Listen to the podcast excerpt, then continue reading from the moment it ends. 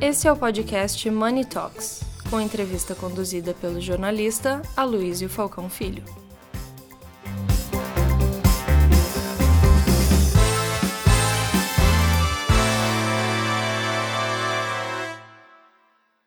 Bom dia a todos. É, eu, eu acho que a gente está numa fase muito interessante.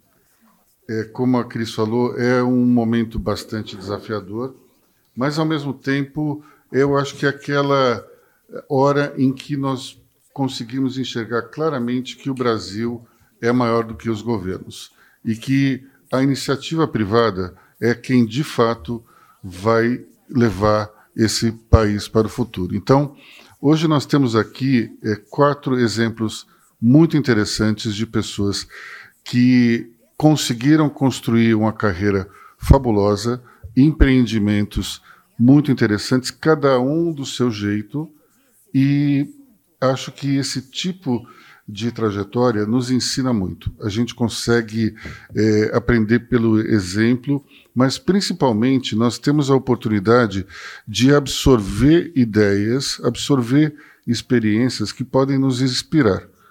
Inspiração, eu acho que é o que falta para o Brasil de hoje. Nós estamos num momento bastante complicado, mas sem inspiração nós não iremos a lugar nenhum. Isso já é algo importante mesmo quando é, as coisas vão bem. Quando as coisas estão difíceis, aí que essa inspiração se torna uma mercadoria imprescindível nas nossas vidas. E falando em inspiração, vamos passar aqui uh, a palavra para alguém que nos inspira diariamente, que é o Roberto Salute, não só por uma trajetória incrível como executivo, como banqueiro, como empreendedor, mas também como filântropo e, é, digamos, um agente de desenvolvimento da educação aqui no Brasil. É, Salute, se você permitir, eu acho que seria interessante é, a gente fazer mais uma conversa do que um, do que um, um depoimento, e daí, nos primeiros 30 minutos, a gente fala, e depois, nos últimos 15, a gente abre aí para para a conversa com a plateia, que eu tenho certeza que vai ter muita coisa para perguntar. Né? Então, queria abrir essa, essa conversa é, contando para todo mundo aqui que você foi um aluno do Graded, né, da escola graduada. Como é que isso é, moldou a tua personalidade? Como é que isso te ajudou é, no início da tua vida profissional ou até para escolher os caminhos é, da faculdade, o que você iria fazer mais para frente, porque é uma experiência que poucos da nossa geração tiveram. Então, acho que a gente poderia começar por aí. Bom, antes de mais nada, bom dia a todos. Aloysio, obrigado pelo convite, obrigado pelas gentis palavras. É, realmente, eu entrei no Graded em 77, esse fim de semana. Na verdade, eu me encontrei com dois amigos meus da primeira série, que a gente é amigo até hoje. E a gente estava lembrando os velhos tempos. E não era muito comum é, estudar em colégio internacional naquela época, mas como o meu pai era imigrante e minha mãe era filha de imigrantes, eles sempre tiveram na cabeça que valia a pena eu aprender inglês, né? que naquela época aprender inglês já era um diferencial. E, e naquela época o Graded é, era uma, era uma escola mais de, de expatriados e até de famílias de classe média. Não era uh, uma escola, era, acho que já era cara para a época, mas não era uma escola, digamos, eh, da elite, né, onde você tinha muito desejo é, de colocar uh, os filhos. Isso foi mudando ao longo dos anos. E para mim foi uma experiência assim, acho que eh, completa em vários sentidos. Primeiro, a escola sempre teve quatro pilares: o acadêmico, o atlético, o artístico e o que hoje se chama de responsabilidade social. Na minha época chamava de community service. Né? Isso, esses quatro pilares sempre ficaram imbuídos em mim. Eu sempre brinco que talvez o, o maior legado que a escola me deu é, profissionalmente foi aprender a lidar com o estresse, porque eu era goleiro de futebol de salão no campeonato intercolegial E numa boa, futebol de salão, se você é goleiro, a pessoa, você perde, a culpa é tua. Se ganha, você não fez sua obrigação. Então não tem como se dar certo. Então, é, realmente, assim, é, é, eu acho que em 30 anos de mercado financeiro, nunca fiquei tão estressado quanto jogando no gol na escola. Então, é, foi, foi interessante. Segunda coisa, me abriu a cabeça muito culturalmente. É, desde o início, eu. É, engraçado, que meu pai nasceu no Oriente Médio e, e sempre viveu cercado, digamos, por tensão religiosa. E ele acabou crescendo uma pessoa que não acreditava, em, é, não era religioso e falava sempre para mim: ó, você tem que julgar as pessoas pelo caráter. Não importa a religião, a cor, a nacionalidade. Isso aprendi em casa e também foi reforçado na escola. Eu lembro que quando eu cheguei na faculdade nos Estados Unidos, e me falaram que tinha ah, essa fraternidade é de negro, essa fraternidade é de judeu, essa fraternidade é de WASP. Eu falei, nossa, mas que coisa maluca. Né? Eu já convivia com pessoas de diferentes religiões, diferentes nacionalidades, e era uma coisa natural para mim, né? Como você é apresentado isso, então já me deixou é, crescer acostumado com diversidade e inclusão, né? De, de, de, certa e olha que vamos que que anos 70, anos 80, isso não era algo prioritário na agenda, pelo contrário, acho que muitas coisas que eram aceitáveis naquela época hoje em dia não são aceitáveis. E finalmente o, o que eu acho que também foi totalmente transformacional é que o Graded abriu as portas do mundo para mim. Eu fui estudar em Wharton em 1990, quando não era normal brasileiros estudarem fora. É, meu, meu, pai tinha que se sacrificar, comprar dólar no black, eu tinha que levar com dólar, viajar com o dólar no bolso, hoje eu seria preso, talvez, né, por evasão de divisas, que você não podia carregar aquela quantidade de dinheiro. Não era algo comum, mas para mim foi transformacional é, estudar numa faculdade que nem Wharton, porque eu fui com a cabeça que eu queria empreender. Eu fui apresentado ao mercado financeiro lá, depois eu vim para o Pactual, me apaixonei pelo mercado financeiro, resolvi fazer carreira. E é engraçado, assim, vários dos ex-alunos que estavam ali na minha época estão é, em posições de liderança assim globais. Então, o John Grace, ou da Blackstone, o Elon Musk era dois anos mais novo que eu. Ontem eu fui jantar com o Marcos do Mercado Livre. E é impressionante como você conviveu com essas pessoas no dia a dia e você vê a trajetória delas e com certeza todo mundo é, foi um pouco do que você pegou, do que você aprendeu é, em Wharton. E eu só pude ir para lá porque naquela época você não tinha internet, né? Eu lembro que é, eu ganhei de presente do meu pai uma eu tinha aplicado para as faculdades, entrei praticamente em todas que eu apliquei, eu era muito bom aluno. Aí chegava por carta, aí eu falei, bom, eu entrei em Cornell, Brown, Wharton, Tufts, Bom, o que quer dizer cada uma? Não sei, né? Vou lá conhecer. Você não tinha internet para você site, você não tinha YouTube. Aí eu fui fazer um tour das faculdades para entender o que, que era o que. E acabei escolhendo o Wharton, que porque era um dia de verão, não era porque era de business. Porque eu cheguei lá, tava sol e nos outros lugares estava neve. Eu falei, não, acho que aqui é mais legal. Você tem que ter um pouco de sorte na vida, né? Então, mas é, em várias maneiras foi, foi realmente transformacional. Eu vou, eu vou perguntar um pouco sobre o Orton, mas antes eu queria contar uma história de um amigo, que é o Stephen Kanitz. Ele foi talvez o primeiro brasileiro a fazer o MBA em Harvard. E ele é, tem essa exata experiência. Assim, todos os colegas dele é, ascenderam profissionalmente, se tornaram CEOs de empresas multinacionais muito importantes. Depois de 20 anos de formado, ele foi é, participar de um jantar de comemoração. E daí ele, como uh, um coreano, um japonês e tal, eles foram relegados, evidentemente, a uma mesa bem no canto, porque eles eram considerados os exóticos da turma. Só que daí, é, ele, ele, o Stephen Kanitz, ele foi a pessoa que idealizou Melhores e Maiores da Exame. E nós, da Exame, naquela época, é, falamos para ele: vamos fazer uma matéria sobre esse reencontro, né? E daí nós contratamos um fotógrafo, que era da Business Week, que naquela época era uma, revista importante nos Estados Unidos. Bom, lá pelas tantas ele está sentado ali no canto, na última fileira, bem atrás da pilastra, e o, entra um, um mestre de cerimônia e fala assim: Sr. Stephen Kanitz, o fotógrafo da Business Week, está aqui procurando pelo senhor.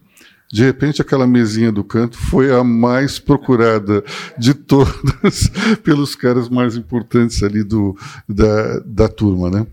Como é que foi essa tua experiência em fazer faculdade em Wharton, é, vindo, tudo bem, você já tinha, digamos, uma experiência com Graded, mas uh, eu imagino que dentro de uma das é, universidades mais importantes para o mundo dos negócios, isso deve ter pesado no começo, né? Eu lembro que alguns amigos que fizeram um curso em Wharton se sentiam pressionados pela, pela atmosfera, havia uma certa concorrência entre os alunos. Como é que isso te impactou? A, concorrência tinha, as notas eram por curva, então não adiantava você acertar 90% das questões você tinha que acertar mais questões que 80% da sala para tirar o A. Agora, isso sinceramente para mim não, é, não, não impactou não, sim, pelo contrário, é, era, era, era algo que me, me motivava, porque você quer estar tá lá e você quer provar que você é tão bom ou melhor que a pessoa do seu lado. E ainda mais que, é, não sei se chama preconceito, mas a gente não era, digamos, é, nem de família tradicional americana, porque lá você tinha a terceira, a quarta geração. A gente era latino, que era visto meio como é, exótico, vai, para usar a palavra que você usou. É, eu lembro que o nosso dorm no, no primeiro ano era o único dorm que não tinha sido reformado e só tinha indiano, latino, é, chinês. É, então, vai ver que é coincidência. Mas, é, mas não, acho que isso aí, pelo contrário, foi motivo de motivação. O que pegou muito, principalmente no primeiro ano, foi as saudades, né? Porque não tinha WhatsApp, não tinha FaceTime. Você tinha que ligar no domingo, 10 da noite, e falar por dois minutos, porque era muito caro. É, mas eu acho que também é aquele negócio, né? É, as dificuldades que te, te fazem grande.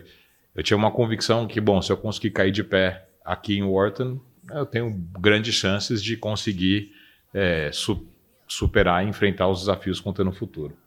E eu tenho a impressão que quando você volta para o Brasil com esse diploma, as portas, é, se não foram abertas com mais facilidades, pelo menos as pessoas tinham interesse em, em te ouvir. Né? Com, como a educação é, acabou te ajudando? Eu sei que esse é um tema que te interessa, mas como é que te ajudou justamente na tua nesse início de carreira? Sem dúvida, agora eu te diria que o meu caso é um pouco atípico, porque eu fiz o meu o primeiro eu fiz, eu tive três vai é, estágios de verão. O primeiro eu não queria fazer nada porque eu queria ir para balada porque tinha ficado um ano lá. Aí eu trabalhei com meu pai, foi ótimo. É, é meu pai tinha uma produtora de cinema. Aí eu brinco que eu ia lá, eu podia ter ido para edição, para o casting, para produção, para o estúdio, eu ia para contabilidade. Aí meu pai falava, filho, acho que você não dá para isso não, melhor você estudar economia. Aí eu fui, fui estudar economia, aí no segundo ano eu tive oferta para fazer um estágio no Pactual. E isso foi transformacional na minha vida, porque eu me apaixonei pelo mercado financeiro, me apaixonei pelo Pactual. Então, no terceiro ano, aí meu pai pediu minha ajuda que ele queria vender a empresa dele, então trabalhei com ele. E quando eu me formei, eu já vim para o Pactual. Eu até tive outras ofertas. É, naquela época tinha o, o IGP, né? Aricatu garantia Pactual. Tive oferta dos três, mas tinha convicção que eu queria ir, ir para o Pactual, por, pelo que eu tinha visto. Tive oferta de bancos de investimento americano, mas tinha convicção que se eu voltasse para o Brasil, é, o, eu eu estaria ajudando muito mais ao, ao, meu país e estaria numa posição competitiva melhor, dado o diferencial que eu tinha aprendido lá. E agora, esse pactual daquela época é bem diferente do pactual de hoje, né? Quer dizer, ainda era o Luiz César Fernandes daquela época, não era? Foi ele que me, ele que me contratou para o estágio. Aí, primeiro dia de estágio, eu fui lá para Paulista, é, acho que 19 andar, meio andar, eu cheguei, e aí, o que, que, eu faço? Ele não vai lá e procura um tal de Esteves, que é o chefe da área. Eu falei, tá bom, eu fui lá e procurei o tal de Esteves e desde então a gente trabalha junto. Tal de Esteves, que naquela época era novinho também, né? Era. Como é que foi esse, esse início? Porque naquela época, é, digamos, não, não, sei se dá para dizer que era uma época romântica dos bancos de investimento, mas era um, era um momento completamente diferente do atual. A gente está falando pós-plano real, não é isso? É, meu primeiro dia, de primeiro dia de trabalho foi no 1 de julho de 94, que foi o lançamento do Plano Real. Então, aí você já foi no batismo de fogo, porque tudo mudou, a inflação caiu, os juros bateram. Quando as pessoas falam que o juro está alto de hoje, eu acho que ninguém é, lembra como é que foi naquela época, né? Mas vamos lá, como é que foi esse primeiro impacto que é, primeiro dia de trabalho, nova moeda, novo sistema, novo tudo? Acho que não foi tão impactante para mim a mudança, mas sim foi o, o, começo, né? Porque você chega lá da faculdade, você fala, bom, sei tudo, aí você vê que você não sabe nada. Né? E você vê que você tem que reaprender ou adaptar tudo que você aprendeu nos livros é, da faculdade para o mundo real. E, e você tem que juntar a isso outros skills que às vezes não é tão óbvio, né? Tipo co comunicação, colaboração, um pensamento crítico. E eu te diria que não foi tão impactante para mim. É, foi, foi bom porque eu peguei um mercado financeiro que foi evoluindo, né? Quando eu comecei a trabalhar, o mercado de juros era de 30 dias. Né? Quando hoje a gente fala de emissão de debêntures de 30 anos. Ou seja, você teve toda uma transformação e um amadurecimento e um aprofundamento do mercado de capitais.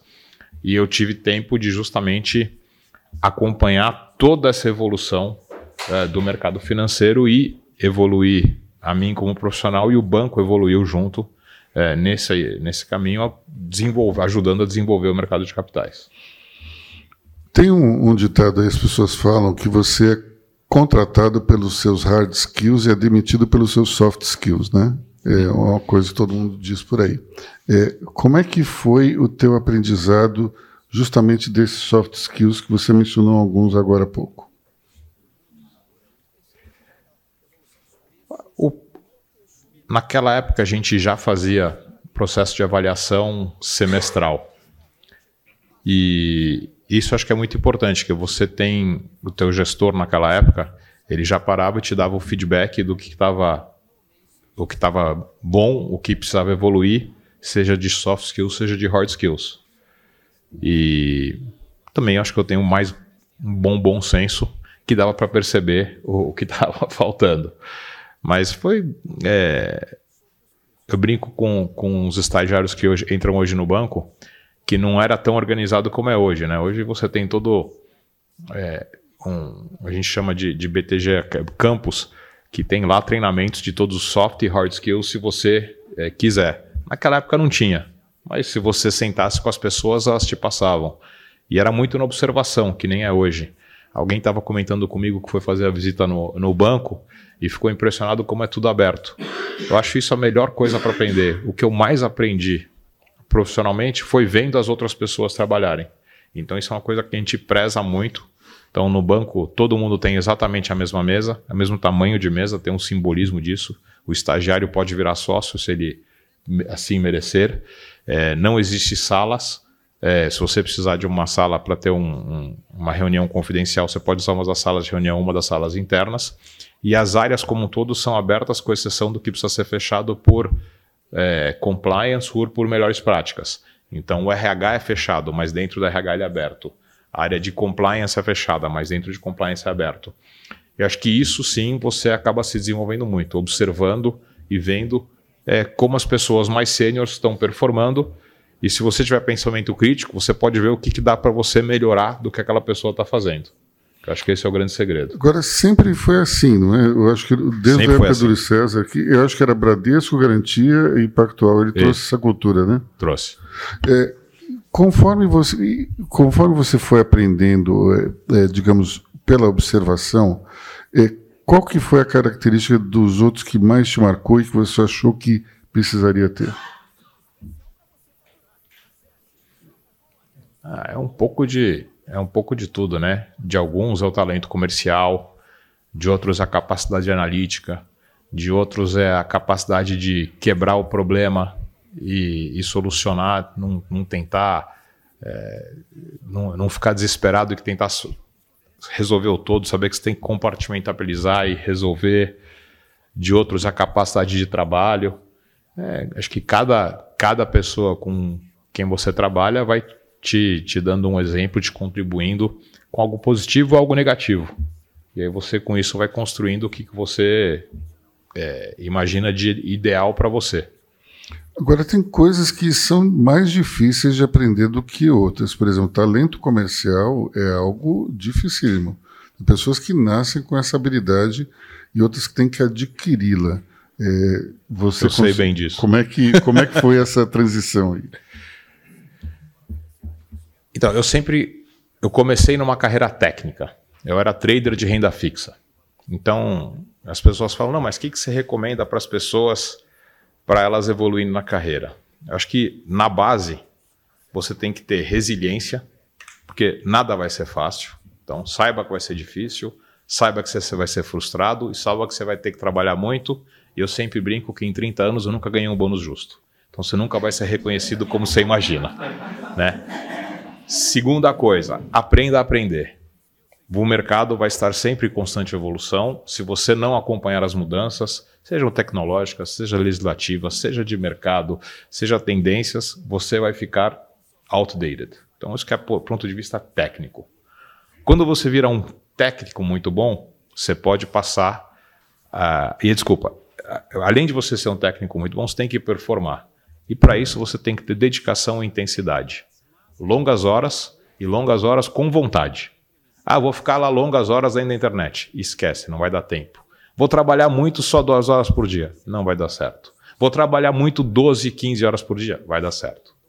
Então você tem que ter os skills técnicos, você tem que ter dedicação e intensidade. E aí vamos ver se você vai virar um bom gestor ou um bom comercial. Que aí eu acho que é empatia, pensamento crítico, comunicação e colaboração.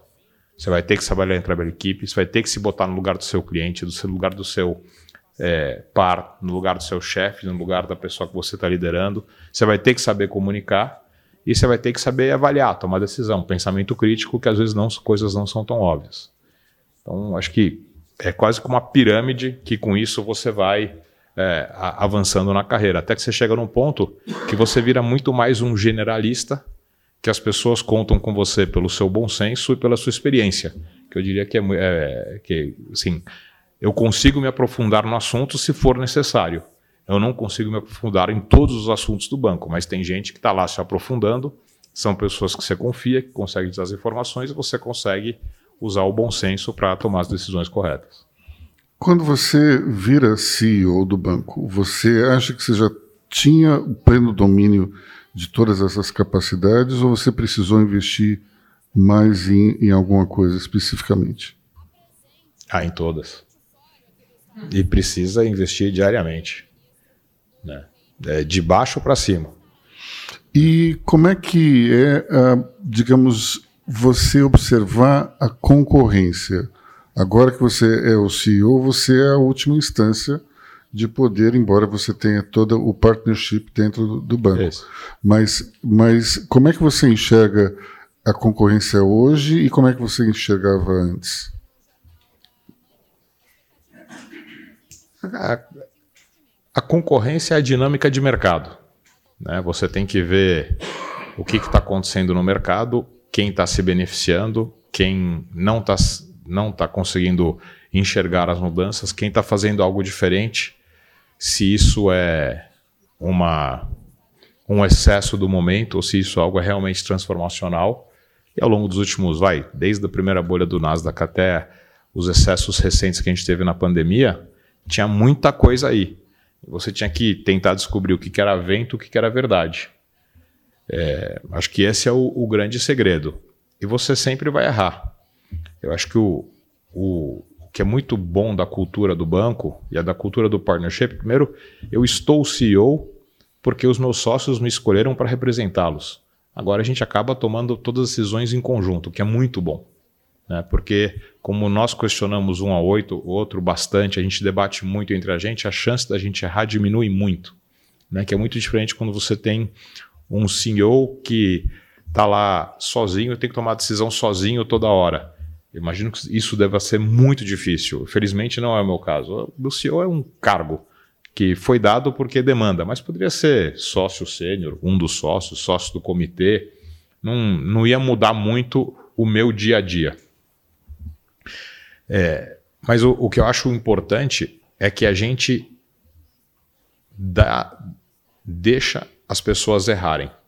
Errar não tem problema. Ficar insistindo no erro é que é pecado capital. Quando você erra, você tem que assumir o erro, entender o que deu errado, mudar a rota e seguir em frente. Se você fizer isso constantemente, você chega no lugar certo.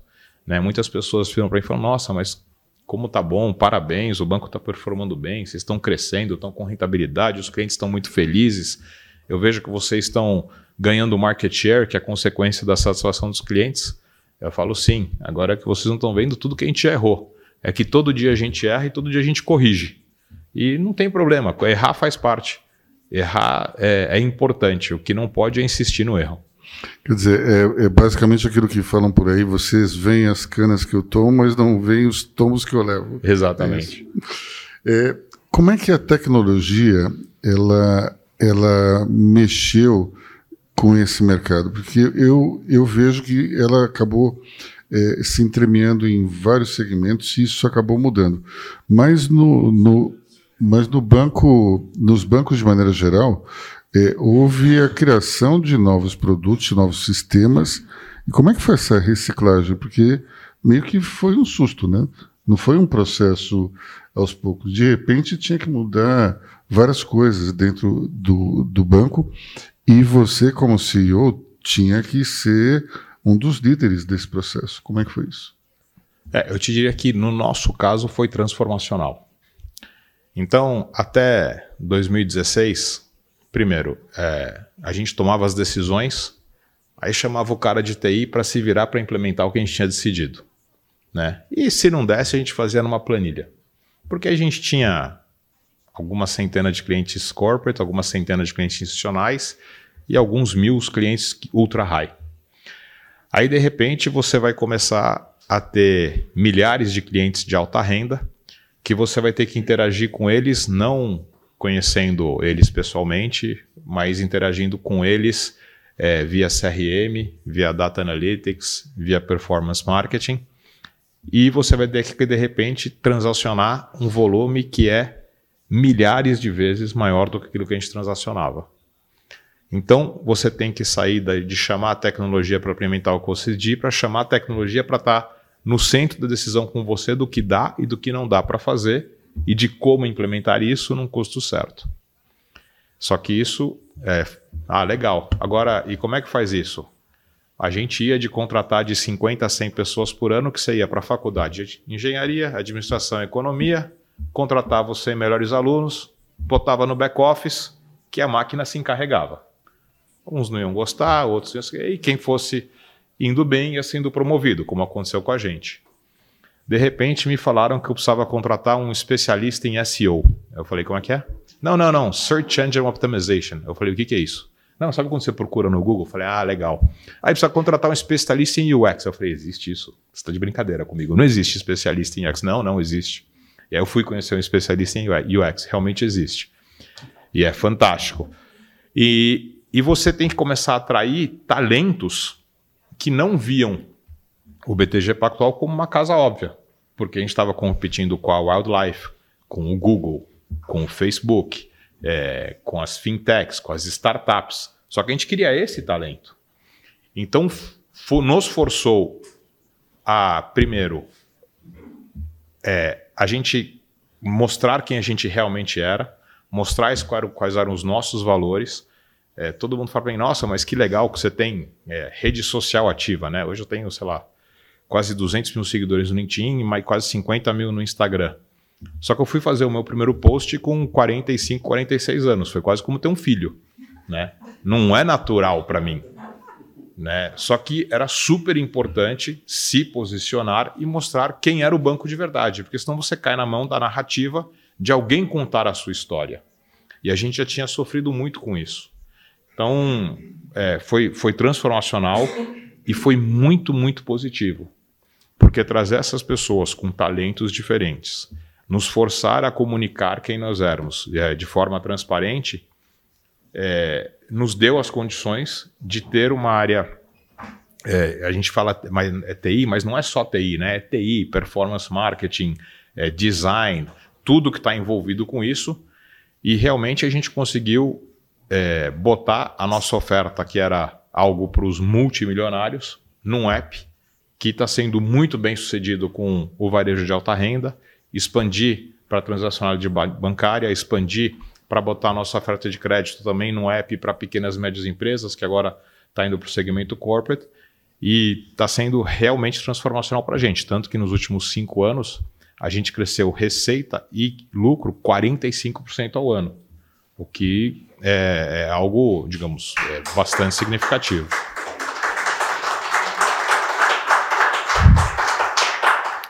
Bom, eu diria o seguinte: se, se você achou difícil um post no Instagram, quando você fizer um vídeo no TikTok, a gente conversa, então. Eu ameacei e meus filhos falaram que não mais falar comigo. Enfim, eu fui obrigado a entrar no TikTok e minha filha, depois de uma semana, falou assim: pai, você está no TikTok? Minhas amigas estão vendo você no TikTok, pai. Eu falei assim, infelizmente. Mas você está dançando? Também. Literalmente não, mas figurativamente sim. Bom, é, isso que, que você estava falando do, do, de toda essa experiência de liderança e também de, de percepção de como a tecnologia é importante, como é difícil chegar nesse talento, acabou te motivando a, a essa iniciativa da Intel? Não foi porque a gente estava com dificuldade de contratar, né, sinceramente. A gente conseguiu se posicionar de uma tal maneira que o nosso churn de TI era um terço do que era do mercado, a gente estava conseguindo atrair muitos profissionais. Só que estava claro para a gente que se a gente quisesse se desenvolver como país, como sociedade, a gente ia ter que é, formar mais engenheiros, principalmente no, no, na liderança. Porque se você olha a ITA, Poli, Federal, INSPER, IME, IMPA, eles formam os mesmos números de alunos há 30, 40, 50 anos. Só que a demanda desse conhecimento técnico explodiu. E eu brinco que duas vezes que a gente foi no Silicon Valley, um dos maiores investidores de venture capital do mundo falou que não investia no Brasil porque a gente não formava engenheiro suficiente. Aí a segunda vez eu fui para o Esteves, ô oh, Esteves, esse gringo tem razão. Uh, let's do something about it. A gente já estava à procura de um, de um projeto para agradecer ao Brasil toda a oportunidade que ele nos deu, de deixar de legado. A gente falou, vamos fundar o Intel, porque alguém algum dia fundou Harvard, alguém algum dia fundou Stanford, alguém algum dia fundou o MIT. Eles ancoraram essas instituições, aí com o tempo elas se tornaram da sociedade. Os ex-alunos, as empresas, eh, os cidadãos abraçaram aquele projeto e aquilo virou um legado da sociedade. A gente partiu com essa ideia, com essa ambição, e, sinceramente, tem sido é, muito melhor do que eu imaginava em todos os aspectos. Muito melhor na atração de alunos, muito melhor nos índices de aprendizagem e engajamento dos alunos, muito melhor na participação da sociedade. A gente já tem mais de 65 doadores é, de bolsas. Então, eu tô, tô realmente, eu brinco. Outro dia, as pessoas falam, ah, você deve estar feliz com o banco. Eu falo, eu estou feliz com o banco, mas eu estou realizado é com o Intel. Porque daqui 100 anos ninguém vai lembrar que eu fui sócio do banco. Mas tem chance que daqui a 100 anos talvez lembrem que eu fui um dos cofundadores do Intel. Conta um pouco, acho, para todo mundo aqui, como é que funciona o, o, uma classe do Intel, que eu acho que pouca gente tem noção, e também um pouco do breakdown dos estudantes, que eu acho que isso é importante também. Então, quando é, a gente passou três anos estudando antes de lançar o Intel. É, o primeiro ano era bom. O que, que a gente quer fazer, né? A gente quer fazer algo ligado à tecnologia, isso quer dizer o quê? Aí depois, no final desse primeiro ano, a gente chegou à conclusão que a gente queria fazer uma tecnologia de ponta, que isso era um espaço que precisava ser preenchido e que isso dava muita opcionalidade para depois você expandir as atividades. Então, a gente, a gente queria é, fazer, formar os líderes que iriam transformar o Brasil através da tecnologia. Legal. Como é que faz isso? Bom, vamos ver o que tem de melhor pelo mundo. Aí fomos estudar Stanford, MIT, Carnegie Mellon, as faculdades tradicionais. Aí falamos, legal, agora a gente sentia que dava para fazer, como a gente estava começando com uma folha branca, a gente podia ser um pouco mais arrojado. Então vamos ver o que tem de modelo inovador. Aí a gente foi ver as faculdades com ensino baseado em projetos. E aí a maior referência para a gente foi Olen. Olen é a, a, faculdade irmã de Babson. Babson é focado em negócios e Olen é focado em tecnologia, que já está lá há 40 anos e é comprovado o ensino baseado em projetos. A gente falou, é interessante. Aí a gente foi estudar os disruptivos. Minerva é qual 42. Falamos, legal, só que é um pouco too much para a gente. Deixa, não tem ainda as evidências que a gente gostaria que esse ensino é comprovado, apesar de ser uma proposta fantástica. Inclusive, um dos fundadores, o fundador do Minerva, é um ano mais novo que eu na minha classe de Wharton. E eu não conhecia ele, fui conhecer depois quando a gente foi visitar. E aí a gente chegou à conclusão que a gente queria fazer um ensino baseado em projetos. É, aí o terceiro ano a gente fez piloto, MEC, contratou professor, é, fez tudo pré-operacional para lançar é, em, em 2021, 21, 22, 2022, o Intel. É, e como é que é o dia do aluno lá? É, primeiro, a gente pegou todas as competências da diretriz curricular do MEC de tecnologia. Então, normalmente essas competências são organizadas em disciplinas, física 1, cálculo, contabilidade.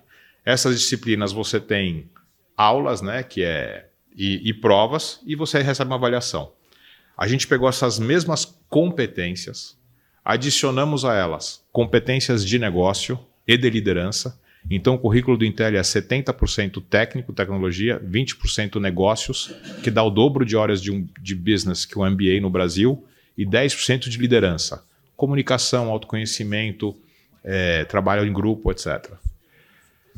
É, e com isso a gente pegou essas competências e botamos elas em metaprojetos. Então, o primeiro ano tem quatro trimestres. O aluno faz um game, uma aplicação web, um modelo preditivo usando inteligência artificial e um protótipo de internet das coisas.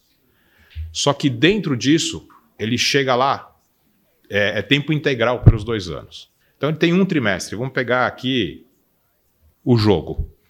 Ele vai lá e ele tem aula ele tem que ter o material preparatório, ele tem o autoestudo, são duas a três horas por dia. Então ele prepara o autoestudo sobre vetores e cálculo.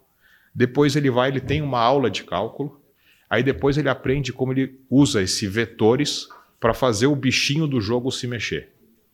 Então ele tem a competência, que são vetores no cálculo, numa, no autoestudo, numa aula, porque a gente autoestudo, a pessoa tem que aprender, evoluir sempre, então ela tem a disciplina do autoestudo é importante tem a aula e vê como isso aplica, que fica muito mais preso na memória da pessoa. Só que esse jogo, para a gente ter certeza que está sempre atualizado, ele é feito com um parceiro de verdade. Uma empresa, uma startup, uma multinacional brasileira, uma multinacional internacional, um órgão do governo ou, ou uma ONG. Então, por exemplo, nos, nos, jogos, o BTG fez um de educação financeira para o nosso projeto social, a Ambev fez um de treinamento de diversidade para os motoristas e entregadores de caminhão. Então, você está sempre com os temas atuais, com a tecnologia atual. Então, você vai ter um de cibersegurança, vai ter as ameaças, não sei o quê.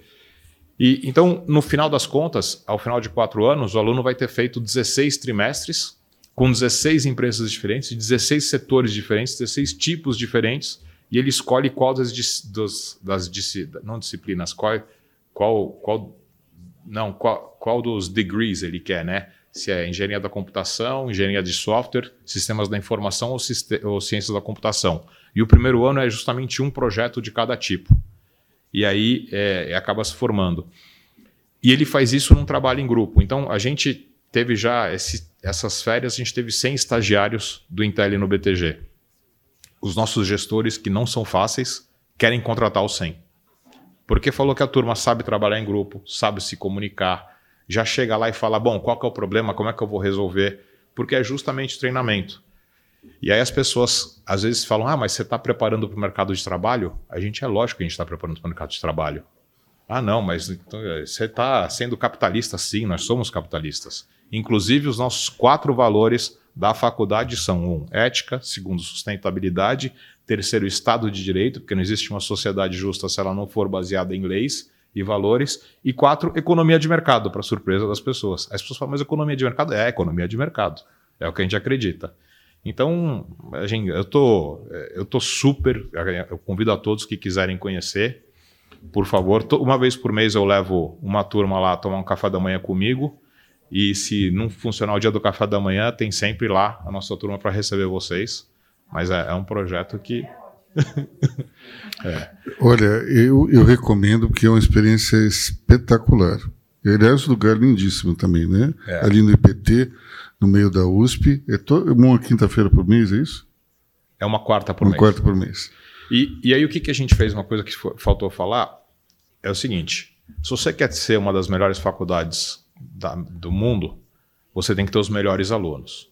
Então, como é que você vai competir com as faculdades públicas? Então, a gente fez o seguinte: quem passa na primeira chamada e não tem recursos, a gente dá uma bolsa que é melhor que a bolsa da faculdade pública.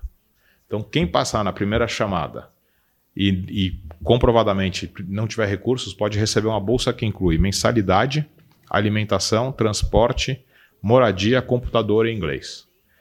E isso tem sido assim, realmente. É, a gente tem atraído, grosso modo, metade dos nossos alunos são das principais escolas de ensino médio do Brasil.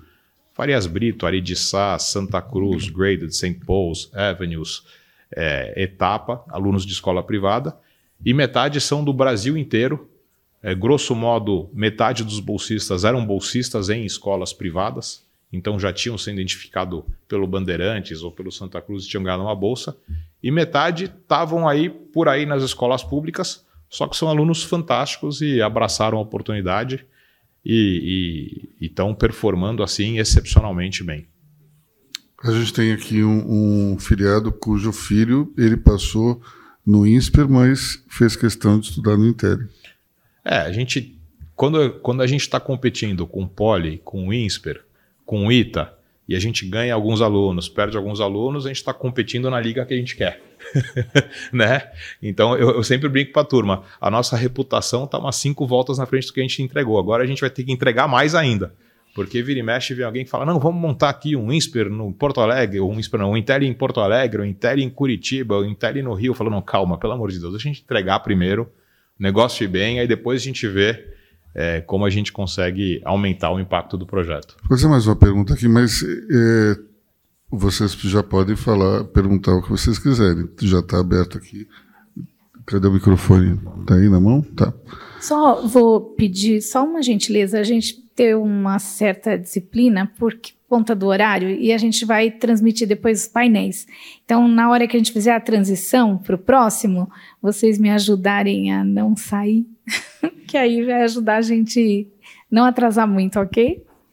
Então, é, eu pergunto antes aí da, da plateia, qual a diferença entre, entre fazer, entre ser, digamos, empreendedor e ser filântropo? Porque você teve que montar um negócio do zero, que era voltado na ter uma ação social. E quanto de empreendedorismo a gente tem que colocar nessa ação? Tanto quanto, ou até mais, do que o, do que o, empreendedor de verdade, porque aqui você não tem nem o lucro. Então você tem que é, ver como você vai transformar algo sustentável você depende, digamos, de, de, de contribuições de, de, parceiros e você vai ter que motivar, assim, motivar as pessoas no banco, digamos que não é que é mais fácil, mas elas são motivadas muito pelo financeiro, pelo bônus. No Intel não é, não é o bônus. As pessoas ganham bem, mas não é, não ganham no mesmo padrão do BTG Pactual. Então você tem que entender o que, que motiva as pessoas num projeto é, sem fins lucrativos, num projeto legado que é bem diferente do que motiva as pessoas num projeto que você está é, ajudando o desenvolvimento do Brasil, mas que também tem o lado financeiro. Uhum. Mas é, eu, eu, te diria que o Intel talvez seja o meu maior projeto de empreendedorismo é, que, que eu tenha feito na minha vida. É, dentro, do, dentro do banco existe também um, uma iniciativa de terceiro setor, né? Como é, que, como é que você engaja os teus sócios e os funcionários, colaboradores de maneira geral, dentro dessa iniciativa? Eu sei que ela vem crescendo muito ultimamente. É, a gente tem uma área de responsabilidade social que a gente tem basicamente cinco grandes projetos. O primeiro é o Intel, no qual o BTG oferece todo apoio institucional, então toda a parte de jurídico, é, procurement, é, comp tudo, compliance, tudo que, engenharia, tudo que precisa, o, o banco disponibiliza é, os recursos. E segundo, ele ancorou o programa de bolsas. O BTG doou 200 bolsas, o que dá 20 milhões por ano de doação é, para o Intel. E isso ancorou o projeto de bolsas. Nosso segundo projeto é o BTG Soma, que a gente tem um projeto muito bem sucedido de aceleração para startups. A gente falou, olha, isso aqui está funcionando tão bem que a gente vai fazer um programa de aceleração para ONGs. E tem sido muito bem sucedidos, tanto que agora tem três edições por ano, uma que foca em ONGs focada em educação, uma que foca em ONGs focada em empreendedorismo e uma que foca em ONGs focada no meio ambiente. E a gente ajuda elas a se profissionalizarem, se desenvolverem, tornarem sustentáveis. A gente tem um terceiro projeto que dá educação financeira básica para os membros de todas as ONGs que a gente apoia, seja na, no BTG Soma, seja via, via, seja via as doações de verbas incentivadas. E o quarto, a gente tem um programa de aceleração e mentoria para mulheres empreendedoras de comunidades carentes. Aquelas mulheres que têm o seu microempreendimento, que sustentam a família, a gente ajuda elas a desenvolverem e crescerem o negócio. E a gente tem um quinto projeto que, para minha surpresa, é, que é um projeto de voluntariado. É, a gente tem as mentorias no BTG Soma, dos bolsistas do Intel, é, a gente tem os professores de educação financeira e os mentores do Mulheres Empreendedoras. Só que a demanda dos nossos colaboradores por participarem desse projeto era tanta que a gente teve que abrir um outro, um outro projeto de voluntariado com várias iniciativas para que as pessoas pudessem participar. Quando a minha área de responsabilidade social trouxe para mim, eu falei: esquece, nem abre mentoria, ninguém vai querer participar, ninguém tem tempo. Aí vieram, eu andava no corredor, tava todo mundo de bico porque não foi selecionado como mentor, né? Então, me surpreendeu muito e hoje mais de 35% dos nossos colaboradores já participam em alguma das iniciativas nossas de responsabilidade social. É uma demanda que, que tinha, que confesso que eu não tinha mapeado, mas que está sendo ótimo, porque as pessoas é, não só é, a gente acaba ajudando as pessoas que ajudar, mas as, as, nossas pessoas sentem muito bem fazendo isso. Bom, eu vi aqui que a gente está com o horário estourado e tem tempo para uma pergunta. Uma. Tcharam, quem vai fazer? Nelson Veiga. Bom, primeiro, obrigado pela oportunidade. Né? É um prazer estar aqui. Salute mais uma vez, parabéns. Né? Eu tive na Intel na semana passada, não foi, Cris? há duas semanas atrás eu fiquei impressionado com o que eu vi, né? incrível. Então, parabéns a você mais uma vez, aos Esteves, a todo o grupo, né? Enfim, eu venho observando que o BTG vem apresentando números realmente muito robustos, né? potentes e sustentáveis. E óbvio que isso não é obra do acaso, é obra de muito trabalho, como você bem comentou. Eu queria saber, né, dentro desses números, o que está por detrás, né? Quais são as principais é, decisões que são tomadas, né? Porque é, são, são números realmente impactantes quando você olha o mercado, você olha inclusive o mercado incumbente, né, é de fato é uma, é uma distância bem, bem significativa. Então, eu queria saber quais são as principais, as principais decisões que vocês vêm tomando, e obviamente por meio de muita liderança, que vem trazendo né, esses números tão impactantes e tão positivos para o BTG. Por favor. É, eu tenho uma convicção muito grande que isso é tudo fruto da nossa decisão de usar a tecnologia para entrar em novos segmentos de mercado e novos produtos. E, no fundo, fazer isso numa instituição que você já tinha capital, marca, gente e escala, ele acabou reforçando o ecossistema. Então você fala, ah, então vocês entraram no segmento de alta renda e esse está. Sim, só que a gente entrou lá isso mudou o perfil do nosso funding, que permitiu que a gente crescesse, a carteira de crédito, que permitiu que a gente tivesse distribuição que a gente não tinha, que deve mais mandatos de investment banking, que com isso você consegue captar mais no wealth e vira um ciclo virtuoso. Mas no fundo, no fundo, isso é, de, é tudo determinado pela nossa decisão de abraçar a tecnologia, botar ela no centro do negócio e saber que nós somos um, um banco que usa tecnologia. Né? A gente não, não se fantasia de empresa de tecnologia. A gente é um banco que usa tecnologia. E, e isso tem essa penetração. E, e, o melhor de tudo é que a gente fez muitos investimentos que ainda estão ainda na curva J. Então a nossa base de custos não vai crescer muito. Mas já que a gente vai ganhando market share, amadurecendo essas iniciativas, a gente consegue enxergar é, expansão de receitas e de resultado à medida que a gente vai ganhando alavancagem operacional. Bom, eu queria agradecer muito a presença do Roberto Salute, uma grande salva de palmas, parabéns. Obrigado.